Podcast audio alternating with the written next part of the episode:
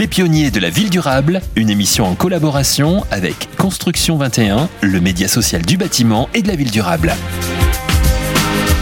Bonjour à tous et bienvenue dans ce nouveau numéro euh, des pionniers de la ville durable, émission euh, coproduite par Radio Imo et Construction 21. Euh, et aujourd'hui, j'ai le plaisir de recevoir Pierre Darmet. Bonjour. Bonjour Bernice. Alors Pierre Darmet, on vous connaît hein, sur notre antenne par rapport au, jardin de Gali évidemment. Aujourd'hui, vous venez de, vous venez nous parler de l'association CIBI, association dont vous êtes cofondateur. Euh, association qui est également adhérent euh, de Construction 21. Euh, mhm. Alors, Qu'est-ce que CIBI Déjà, ça veut dire Conseil international biodiversité et immobilier, mais qu'est-ce que cela représente? Alors, le CIBI, c'est une association dont sont membres une grande diversité d'organismes et d'entreprises, en particulier dont les Jardins de Gali que vous avez cités à juste titre, euh, qui euh, ont trait à la nature en ville, euh, depuis l'îlot bâti jusqu'aux infrastructures, en passant par les quartiers. Alors, pour être tout à fait concret, il y a donc les entreprises de construction, les différentes entreprises de l'immobilier, donc euh, des foncières, des promoteurs, des grands utilisateurs, euh, les architectes euh, du bâtiment, les paysagistes, concepteurs qui dessinent les espaces de nature en ville. Un métier nouveau, nous en reparlerons, les écologues urbains que l'association a contribué à structurer et à faire émerger, les jardiniers, et j'en passe et j'en oublie certainement. Et l'objectif de l'association CIBI, c'est de développer de nouvelles alliances entre le vivant et la ville, euh, à toutes les échelles euh, que nous avons indiquées. Et ces moyens utilisés, c'est à la fois de fédérer ces acteurs autour de ce qu'on peut appeler une nouvelle filière, assez inédite, et puis d'autre part, euh, de développer des outils de mesure et de valorisation de la prise en compte de la biodiversité dans toutes ses dimensions, et notamment la marque la plus connue de l'association, c'est Biodiversity, qui a donné son nom à différents labels. D'accord. Donc vraiment mesurer, savoir si on a assez de, de, de vivants en ville. Euh, et vous répondez à un besoin juste je, je, par rapport à, à ce qui s'est passé, à la crise sanitaire. On ressent, euh, on en parle de plus en plus, cette envie de verre, de nature euh, au sein de, de, nos métropoles. Oui, il y a à la fois une envie. Euh, et vous avez raison de dire que la crise sanitaire a amplifié des besoins qui étaient déjà exprimés par les citoyens depuis une dizaine d'années. Et puis il y a un, un, un énorme défi euh, face à l'effondrement du vivant. Euh, on parle jusqu'à 8 fois plus du réchauffement climatique ces 30 dernières années que de l'érosion de la biodiversité. J'ai buté sur le mot érosion parce que c'est un véritable effondrement. Hmm. Il y a une perte à la fois en termes de nombre d'espèces, mais aussi pardon, des, des quantités, des effectifs euh, dans chaque espèce. Et ça peut être espèce d'insectes. C'est on pense aux animaux, mais ça peut être aussi euh, les insectes. Les animaux, les végétaux, les milieux dans lesquels ils vivent, c'est extrêmement important. Euh, la, la, biodiversité au sens strict du terme, euh, c'est une définition relativement récente qui date des années 80. C'est la diversité des espèces, la diversité génétique au sein d'une même espèce. Nous avons des yeux de couleurs différentes, des cheveux différents, etc. Et puis c'est aussi la diversité des milieux, c'est-à-dire des espaces, pour pour pour ainsi dire, dans lesquels vivent ces différentes espèces. Et tout ça est menacé, ce qui a des conséquences extrêmement fortes notamment sur le climat, euh, sur un certain nombre de services que nous rendent euh, ces espèces. Euh, je pense à l'alimentation, je pense à la pharmacopée, c'est-à-dire à, toute la pharmacie, euh, aux soins que nous que nous prodigue l'ensemble des êtres vivants, et puis aussi dans nos villes pour être beaucoup plus proche de notre sujet, à des sujets de en lien avec le, la régulation climatique, d'autant plus avec une aggravation des épisodes pluvieux qui sont de plus en plus forts sur des très courtes périodes, et puis des canicules et d'autres d'autres phénomènes. Donc le vivant nous rend des services, mais c'est aussi euh, un point tout à fait important. Nous faisons partie du vivant. C'est pas une chose à laquelle on est extérieur. Nous en faisons partie. Donc en menaçant le vivant, nous nous menaçons aussi nous-mêmes. Et on peut être altruiste et protéger la biodiversité simplement pour la protéger, et puis aussi le faire de manière euh, un peu plus égoïste entre guillemets, en pensant euh, à, l'humanité, y compris en ville.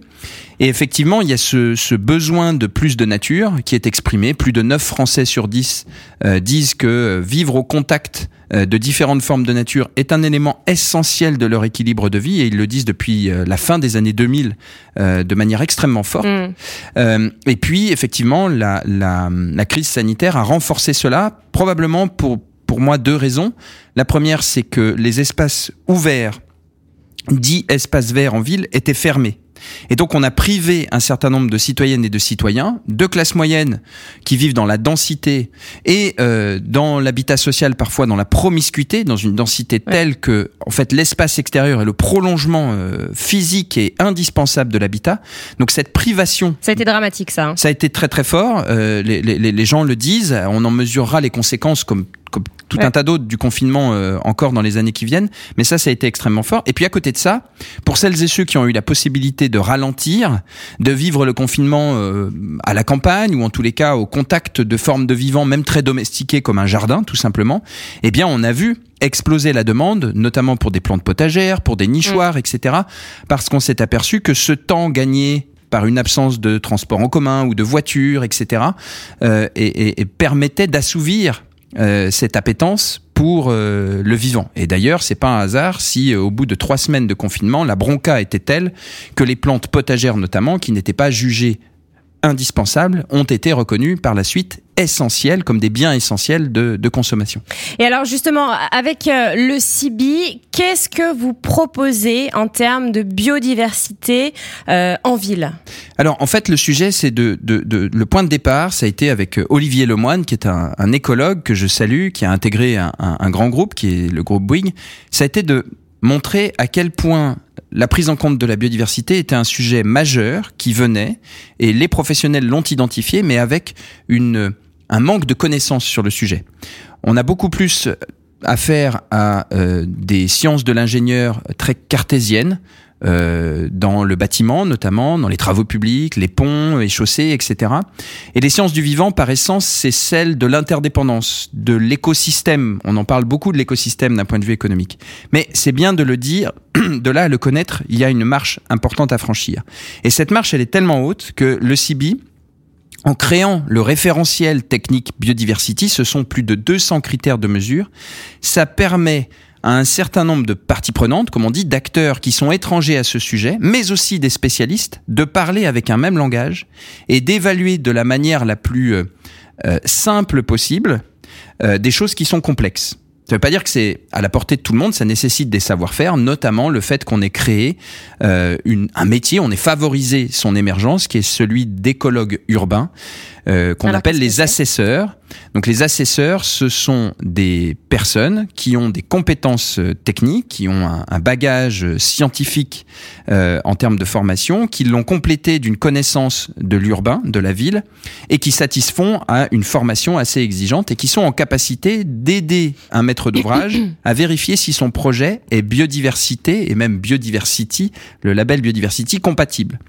Et donc c'est pour vous donner un ordre de grandeur, il y avait trois euh, pionniers écologues urbains euh, au départ en 2014 et aujourd'hui ils sont plus de 120 alors ça ah reste une, quantité euh, peu significative, mais en tous les cas, ça a explosé de manière très très forte.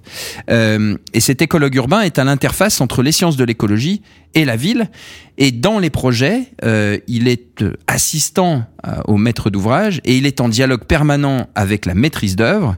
Et pour tout ce qui a trait au vivant, c'est un binôme entre l'architecte, qui est incontournable dans l'immobilier, vous le savez, mais aussi le paysagiste concepteur, qui comme l'architecte est l'ensemblier en fait du sujet et qui va prendre en compte à la fois la dimension écologique pure, la dimension de service écosystémique dont on parlait tout à l'heure, euh, je veux rafraîchir, et puis une dimension extrêmement forte d'usage qui nécessite de se frotter à des éléments euh, moins tangibles, culturels, de distance par rapport aux espaces verts, de capacité des usagers à cheminer à travers ces espaces ou non. Parce que si on veut protéger une espèce en particulier, il faut éviter que les usagers euh, traversent l'espace mais on, par d'autres biais, on peut les informer de ce qui se passe sur un toit, par exemple, par des caméras, par des animations, par de la médiation. Donc en fait, le CIBI, c'est à la fois un lieu de rassemblement de ces acteurs qui ne se connaissaient pas, et on partage tous les mois, et je salue Agnès, euh, l'animatrice de l'association qui organise ce qu'on appelle les Vivants Jeudis, donc les 85 membres partagent tous les mois un focus thématique. Ouais, 85 organisations euh, membres. Il y en a peut-être un peu plus, un peu moins. Je suis pas le, le spécialiste précis de, de, des chiffres. En tous les cas, ces membres partagent euh, des euh, présentations techniques, des présentations sur la manière.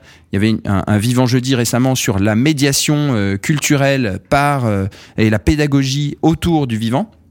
Donc ça, c'est un, élément extrêmement important. Puis il y a ce référentiel qui permet de labelliser des projets. Et ce sont plus de 300 projets depuis 2014 qui sont passés dans les fourches codines de ce référentiel, qui lui-même fait des petits, puisqu'il y a deux autres référentiels qui sont d'ores et déjà euh, travaillés euh, en pilote, et en particulier Biodiversity Life.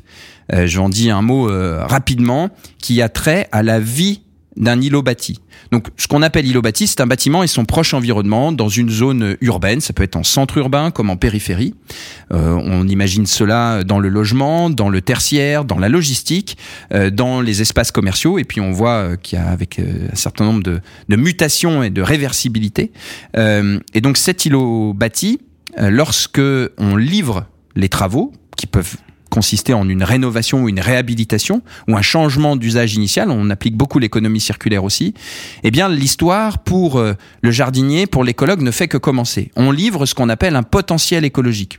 L'arbre qui a été planté là peut accueillir d'autres espèces spontanées, qu'elles soient animales ou végétales, et ça va être une délicate alchimie entre d'un côté une gestion technique adaptée par les jardiniers qui vont euh, faire en sorte de tondre pas trop tôt en saison, euh, de privilégier les tailles douces, euh, de s'appuyer sur les êtres vivants plutôt que de lutter par des méthodes chimiques, etc., etc.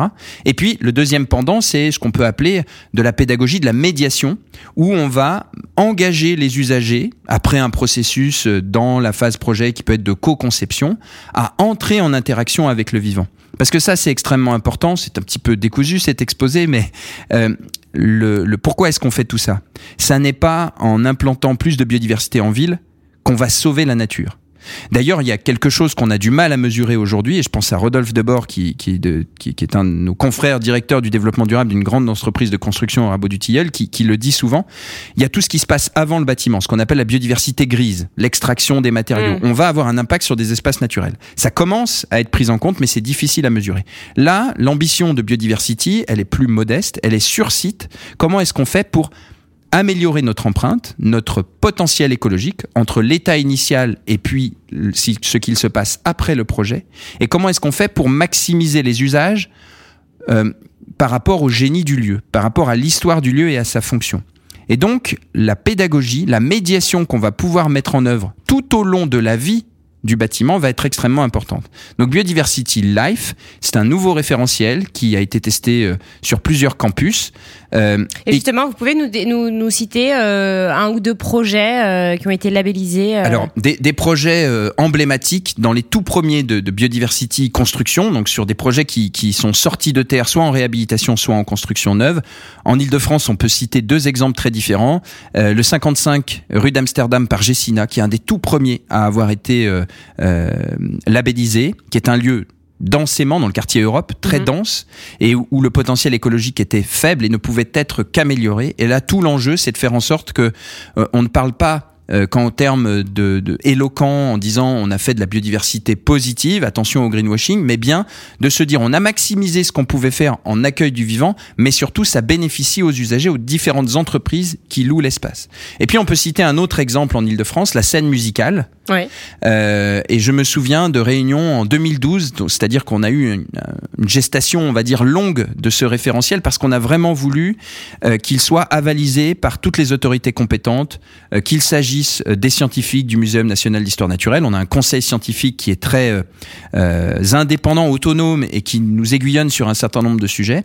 Et puis euh, l'agence régionale pour la biodiversité et la LPO. Et il y avait un sujet notamment euh, de transparence des vitrages vis-à-vis -vis des oiseaux. C'est-à-dire que si vous, êtes, vous avez un, un, un, espace qui est extrêmement transparent, qui se fond dans le paysage, les oiseaux ne le voient pas. Les oiseaux ne le voient pas et peuvent euh, les heurte, heurter les, les, vitrages et donc mourir. Donc voilà, c'est ce genre de euh, d'exemple. Et puis euh, on peut citer des réhabilitations de centres commerciaux, Cap 3000 par Alterea Cogedim à, à, à, Nice, qui est un, un, un paquebot dans lequel les cheminements piétons et vélos ont été intégrés de façon à pouvoir respecter mieux le vivant tel qu'il était et le présent, le porter à connaissance des visiteurs. Là, on n'est pas du tout dans une réserve de nature, on est dans l'intégration dans un espace qui est urbanisé avec cette particularité d'être sur un front de mer. Et puis en, matière d'exploitation, je pense à deux sites intéressants. Euh, il y en a bien d'autres et, je prie euh, tous les auditrices et auditeurs spécialistes de m'excuser de ne pas les citer. Je pense au campus Evergreen de Crédit Agricole Immobilier à Montrouge. Mmh qui existe depuis un certain nombre d'années et qui a fait l'objet d'une labellisation pour améliorer encore plus sa gestion.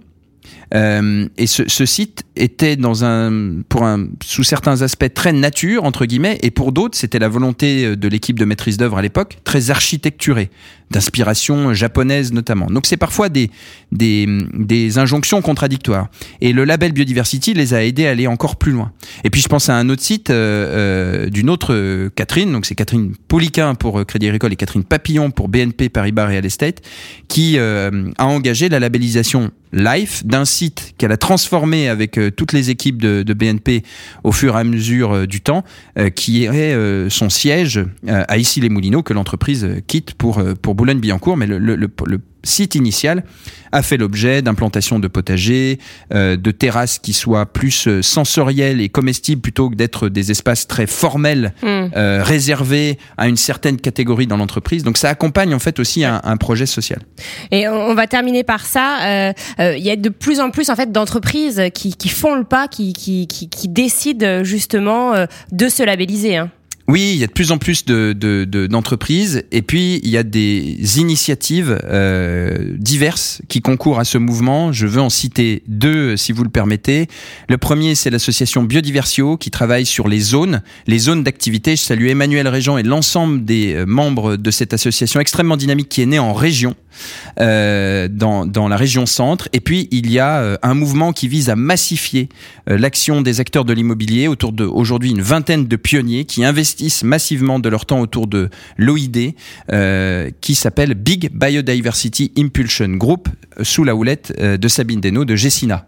Et ça, c'est extrêmement important parce qu'on le voit, les grandes entreprises euh, de l'immobilier, comme les plus petites, la société civile, c'est le cas de Biodiversio, ou les professionnels, c'est le cas de Big, viennent rejoindre ce mouvement. Et entre euh, des outils comme Big où on va définir des indicateurs, des cartographies, des formations, euh, des leviers comme le label Biodiversity et le CB qui à la fois donne euh, des référentiels très poussés et en même temps un lieu où des acteurs peuvent parler technique et parler projet de manière concrète. Et puis enfin des associations qui elles vont aller en région se dire il y a du foncier dans les zones artisanales, dans les zones d'activité, dans les zones commerciales et logistiques. Eh bien tout ça, même si euh, euh, c'est un défi immense que de limiter l'érosion de la biodiversité, même si c'est un défi immense que chacun nous reconnecter au vivant, parce que c'est ça le but ultime, plus on vit connecté à la nature, plus on la protège, eh bien tout ça est assez encourageant et nous laisse euh, augurer de jours, je l'espère, euh, meilleurs. Eh bien on l'espère en tout cas, euh, ça prend de l'ampleur. Merci Pierre Darmet. Merci beaucoup. Les pionniers de la ville durable, une émission en collaboration avec Construction 21, le média social du bâtiment et de la ville durable.